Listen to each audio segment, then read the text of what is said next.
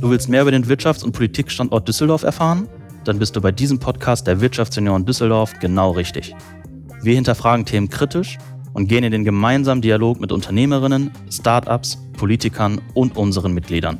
Hör rein und überzeug dich selbst.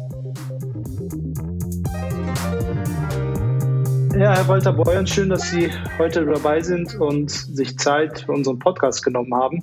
Schade, dass wir uns nicht live beziehungsweise auch analog, wie man das heutzutage sagt, gegenüber sitzen, aber toll, dass es digital ja noch klappt. Ich hätte Sie als Leiter des Arbeitskreises Politik der Wirtschaftsjunioren Düsseldorf heute gerne persönlich begrüßt und Ihnen getreu dem Motto unseres Podcasts auch ein gekühltes Alt gereicht, welches Sie ja vielleicht aus Ihrer Zeit in Düsseldorf noch kennen. Aber das lässt die aktuelle Lage leider nicht zu.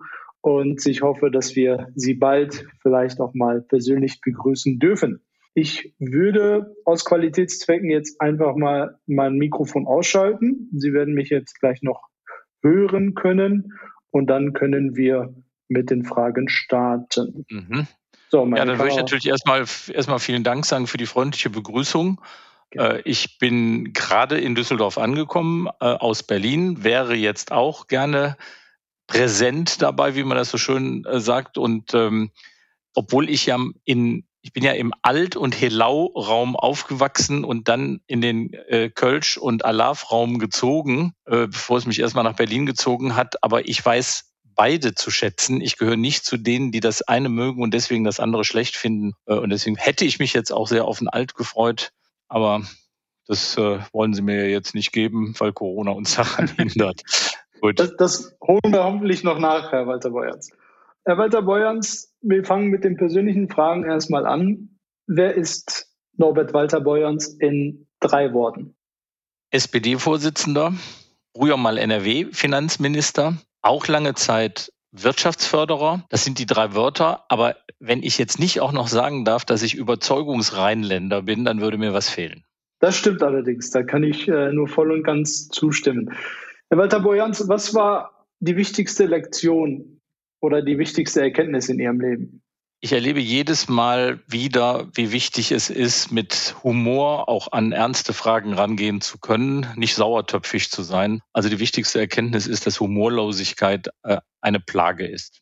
Das stimmt allerdings, da kann ich Ihnen nur zustimmen. Was würden Sie Ihrem jungen Ich raten mit den Erkenntnissen von heute, wenn Sie zurückblicken? Ich glaube, dass man erstmal wirklich anpacken muss. Ähm, also nicht nur zugucken, was passiert, sondern selbst aktiv werden mit einem überlegten Risiko, nicht nur auf Sicherheitsmentalität setzen. Das meiste, was man erlebt, was Erfolg verspricht, ähm, hat auch die Gefahr zu scheitern. Äh, und das bedeutet aber auch, dass man hin und wieder feststellt, jetzt hat man sich ein bisschen verfahren, man muss auch korrigieren können, Mut dazu haben und wenn nötig auch mal wirklich was Neues beginnen. Herr Walter Beuerns, wer ist der wichtigste Mensch in Ihrem Leben? Also wenn man stolzer Vater von vier erwachsenen Kindern ist, die alle samt auf ihre Art toll sind, äh, auch wirklich erfolgreich sind, dann darf es einfach nicht nur einen wichtigen Menschen geben oder wichtigsten Menschen geben, sondern mindestens vier, aber es kommen auch noch ein paar dazu. Was bedeutet Netzwerken für Sie? Dass wenn man es richtig einsetzt, ähm, dass es eine Grundlage dafür ist, die eigenen Chancen wahrnehmen zu können, aber eben auch etwas für die Allgemeinheit zu erreichen. Aber das setzt voraus, dass das Netz, mit dem man netzwerkt, nicht ähm, der Anfang und das Ende für Verantwortung ist, sondern dass man in diesem Netz auch an andere denken muss. Ich glaube, dann ist Netzwerken eine gute Sache. Ja, das waren eigentlich schon die persönlichen Fragen. Wir gehen jetzt direkt auch rüber in die spezifischen Fragen, die uns äh, brennend interessieren. Herr Walter Beuern, Sie waren selbst sieben Jahre lang, wenn ich das richtig recherchiert habe, Landesfinanzminister. Wie bewerten Sie die aktuelle Schuldenpolitik im Land? Unehrlich. Äh, und zwar deshalb, weil ich ja weiß, erstmal, wie es mit den Finanzen in Nordrhein-Westfalen aussieht, die im Übrigen deutlich solider sind, als viele immer glauben, vor allen Dingen außerhalb von Nordrhein-Westfalen.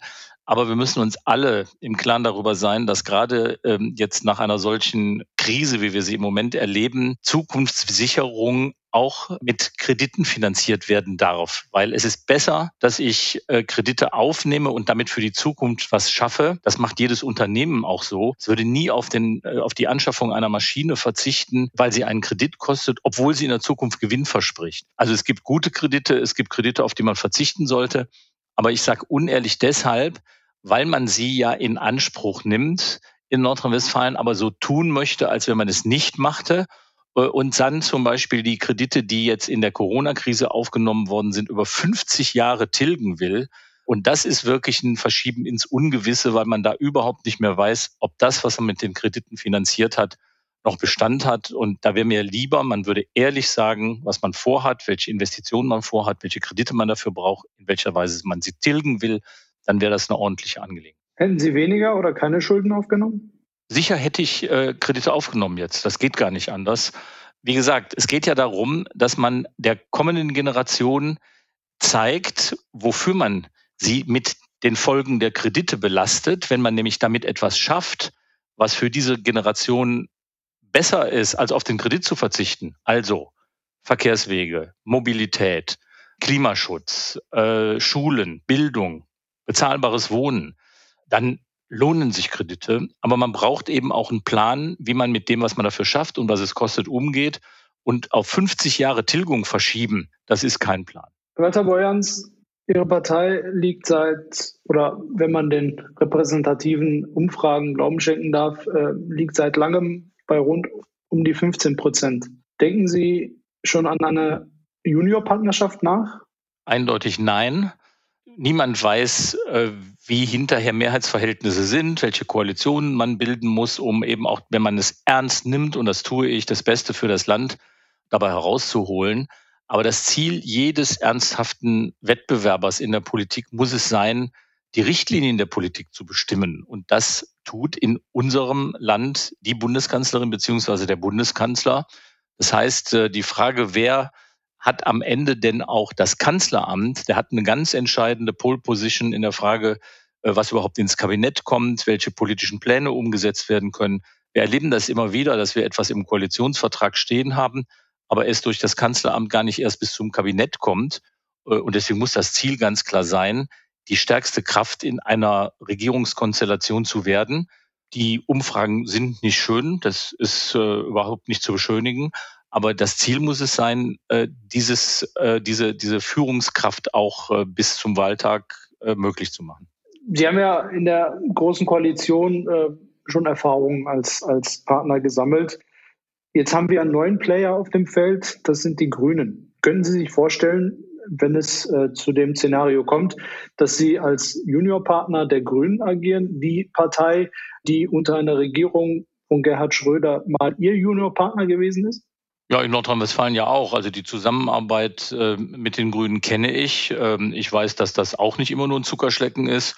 Ich weiß, dass es aber auch viele äh, übereinstimmende Positionen gibt. Ich nehme für uns immer wieder in Anspruch, dass gerade in Bezug auf die Frage Wirtschaft äh, und Soziales wir die Kraft sind, die eben die ökologischen, richtigen ökologischen Ziele so miteinander verbinden mit Wirtschaft und, und Sozialem, dass äh, es wirklich auch von den Menschen mitgetragen wird und die Menschen nicht überfordert. Aber auch nochmal, äh, wenn man jetzt darüber spekulieren würde, was man macht, wenn man als Zweiter über die Ziellinie geht für eine Regierungsbildung, dann wäre das falsch. Das Ziel muss es sein, so viel wie möglich aus dem eigenen Programm umzusetzen und deswegen verbietet sich da eigentlich jede Spekulation. Also ist es aktuell für Sie noch kein Thema? Nee, Herr Walter Beuerns, ähm, gehen wir mal von der Bundespolitik rüber in die NRW-Landeshauptstadt, in der Sie ja von 2010 bis 2017 als Finanzminister die Politik mitgestaltet haben. Wie sieht Ihr Programm für unsere Stadt aus? Wenn man als jemand, der in der Nähe von Düsseldorf geboren und aufgewachsen ist, ähm, mehrere Jahrzehnte in Köln lebt, dann ist es vielleicht besonders glaubwürdig, wenn man als Wahlkölner auf die Dinge hinweist, die Düsseldorf äh, in den vergangenen Jahren gut gemacht hat. Äh, und was mich wirklich beeindruckt an Düsseldorf, das ist der Biss, Metropole sein zu wollen. Also angefangen von der städtischen Architektur, Köbogen und andere Bereiche, ähm, über auch Events, die in die Stadt geholt worden sind, wirklich zu zeigen, ja, wir wollen Aufmerksamkeit schaffen, weil das wichtig ist für eine Metropole, äh, verbunden mit äh, der unzweifelhaften Wirtschaftskraft, auch mit wichtigen Unternehmen, Behörden natürlich eben auch als Landeshauptstadt. So, das heißt, wenn man jetzt das auch erhalten will, wenn man daraus sozusagen auch eine Zukunftskraft machen will, dann muss auch eine Stadt wie Düsseldorf, die ja finanziell besser dasteht als viele andere, die muss investieren. Dafür braucht man Geld und man braucht auch die Bereitschaft zu einer Mischung äh, der Menschen in der Stadt. Das heißt also, es darf nicht am Ende eine Stadt werden, die sich ganz bestimmte Kreise nicht mehr leisten können. Deswegen ist eben diese ausgewogene Frage, wie kriegen wir hier eine wirklich digitale Stadt hin? Äh, wie kriegen wir äh, Grundlagen für, für Industrie und Wirtschaft hin, bei der man nicht, bei denen man nicht weggehen muss, weil, weil die Mobilfunkverbindung oder sonst irgendwas oder die, die Internetgeschwindigkeit zu klein ist. Aber verbunden damit haben wir auch Wohnraum, der bezahlbar ist für alle Menschen, die in diesem Bereich äh, arbeiten. Das ist für mich ein Punkt, der zusammengehört. Und ein anderer Punkt, der den Düsseldorf jetzt im Moment nicht als Gefahr alleine hat. Wie stellen wir eigentlich jetzt in der Corona-Krise sicher, dass die Innenstädte und die Stadtteilzentren nicht still sterben, dass in der Zeit des Lockdowns sich so viel verändert, bei so vielen die Puste ausgegangen ist, dass wenn wieder geöffnet wird, wir merken, da sind nicht nur viele angestammte äh, Geschäfte nicht mehr da, Gastronomie, Kulturbetriebe, sondern es ist auch so, dass die Nachfolger nicht kleine Gewerbetreibende sind, sondern die großen Ketten, die Filialisten, dann würde enorm viel vom Charakter der Stadtteile äh, und der Stadt verloren gehen. Und ich glaube, da müssen wir alle, für Düsseldorf, aber für alle Städte gemeinsam daran arbeiten, dass wir das, äh, dass wir dem begegnen und äh, gute Voraussetzungen dafür schaffen, diese, diese ganz typischen Stadtstrukturen in Deutschland zu erhalten. Die Corona-Krise beeinflusst ja leider auch unsere Düsseldorfer Altstadt, die auch als längste Theke der Welt bekannt ist. Viele Gastronomen fürchten um ihre Existenz, viele, viele Mitarbeiterinnen und Mitarbeiter fürchten um ihre Jobs. Haben Sie einen Exit-Plan für die Zeit nach der Corona-Krise, wie man diese Betriebe aufrechterhalten kann. Ich meine, so eine Krise ist jetzt nicht einfach äh, sofort bewältigt. Also ich habe äh, wirklich auf meine ganz persönliche Veranlassung jetzt äh, in den letzten Wochen äh, mit vielen innerhalb der eigenen Partei und der Bundestagsfraktion, aber eben auch darüber hinaus äh, gesprochen und wir haben beraten und ein Positionspapier entwickelt, das wir vor einer Woche verabschiedet haben äh, zur Zukunft der Innenstädte das ist wichtig, dass man das hat, aber noch wichtiger ist, dass dann jetzt auch Konsequenzen daraus folgen. Dass also die Überbrückungshilfen äh, jetzt mit dem doch lange währenden Lockdown äh, verlängert äh, und verstärkt werden, ähm, dass wir feststellen, dass, dass der Handel beispielsweise ja nicht nur durch Corona in eine schwierige Situation gekommen ist, sondern dass eben, wie gesagt, Filialisten, aber eben auch gerade Onlinehandel an vielen Stellen äh, schon eine Bedrohung waren und viel verändert haben, bevor es losging äh, mit dieser Krise. Das heißt also, wir arbeiten im Augenblick daran, dass der Bundestag noch in dieser Legislaturperiode, in dieser Koalition äh, die, die Städtebauförderungsmittel und die Stadtförderungsmittel überhaupt verstärkt, dass da schnell was äh, zu tun ist.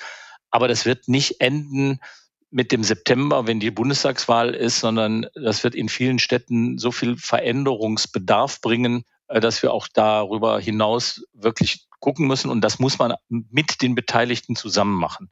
Also mit denen, die wirklich Gastronomie vor Ort machen, die am besten beschreiben können, wo es klemmt, äh, die, die, die Geschäftsinhaber sind, die Verbände, die sie haben, aber eben auch die Vertreterinnen und Vertreter der Mitarbeiterinnen äh, und Mitarbeiter in diesem Bereich, denn da arbeiten viele Menschen, das haben Sie gerade schon gesagt. Und ich habe ja eben auch gesagt, das hängt davon ab, so, die brauchen einen Arbeitsplatz, die brauchen eine faire Bezahlung, äh, auch die ist in vielen kleinen und mittleren Gastronomiebetrieben und Geschäften fairer und klarer als in den Ketten. Äh, also wir müssen allen Interesse daran haben, die gute Struktur, die gerade auch Düsseldorf hat, zu bewahren und damit eben aber auch für neue Wege offen zu sein. Wir kommen schon zu unserer letzten Frage, Herr Walter Boyans. Der CDU-Parteivorsitzende Armin Laschet hat es ja bereits ausgeschlossen. Kommen Sie nach einer oder kommen Sie in einer politischen Funktion nach NRW zurück, falls Ihre Partei die Wahl verlieren sollte? Naja, also äh, ich habe ja, bin ja in einer anderen Funktion, da ich strebe jetzt nicht die Kanzlerschaft an. Das habe ich sehr früh klar gemacht. Wir haben dann Olaf Scholz äh, ins Rennen geschickt und da bin ich guter Dinge. Aber ich wundere mich immer wieder über die Leute, die äh, dem Taxifahrer auf die Frage, wohin es denn gehen soll, sagen, egal wohin, ich werde überall gebraucht. Das klingt immer sehr schön. Ich sage jetzt mal im Ernst, ich war wirklich sehr gerne Finanzminister dieses Bundeslandes und damit auch äh, am Dienstsitz Düsseldorf. Ich vermisse auch das Rheinland in Berlin. Aber mein großes Pfund äh, in Berlin wie hier ist und war, dass ich nicht davon getrieben bin, was ich denn als nächstes werden kann und was noch kommt. Äh, mir geht's wirklich, das kann ich, weil ich ja auch lassen könnte, mir geht's wirklich um Land und Leute. Und deswegen ist mein derzeitiger Plan ganz klar, dass ich das, was ich mache, so gut wie möglich machen werde und mache. Und nach diesem Job dann sage, dann muss es auch mal gut sein.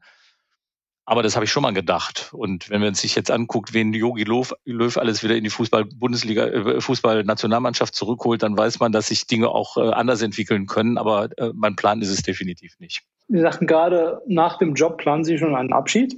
Nein, überhaupt nicht, weil das, wofür ich vor anderthalb Jahren angetreten bin, ist keine Aufgabe, von sehr kurzer Zeit. Es ist am Ende auch sicher eine Aufgabe, die über die, die eigene Amtszeit hinausgeht. Also insofern den Anspruch zu erheben, ich mache das jetzt so lange, bis all das erreicht ist, was ich mir zum Ziel gesetzt habe, wäre sicher falsch. Aber ähm, es ist bin weit davon entfernt zu sagen, äh, so wo ist der Abschied? Und trotzdem möchte ich natürlich oft und viel dabei auch im Rheinland sein. Und das lässt sich zum Glück ja auch, gerade jetzt, wo wir so viel äh, online machen, auch gut miteinander vereinbaren. Ja, vielen Dank, Herr Walter Beuerns. In äh, gut vier Monaten stehen ja schon die Bundestagswahlen an. Ich wünsche Ihnen alles Gute und viel Glück und äh, sage Ihnen hoffentlich bis bald. Gerne und gerne eben auch äh, im direkten Austausch, aber auch auf diesem Weg. Dankeschön. Sehr gerne. Alles Gute.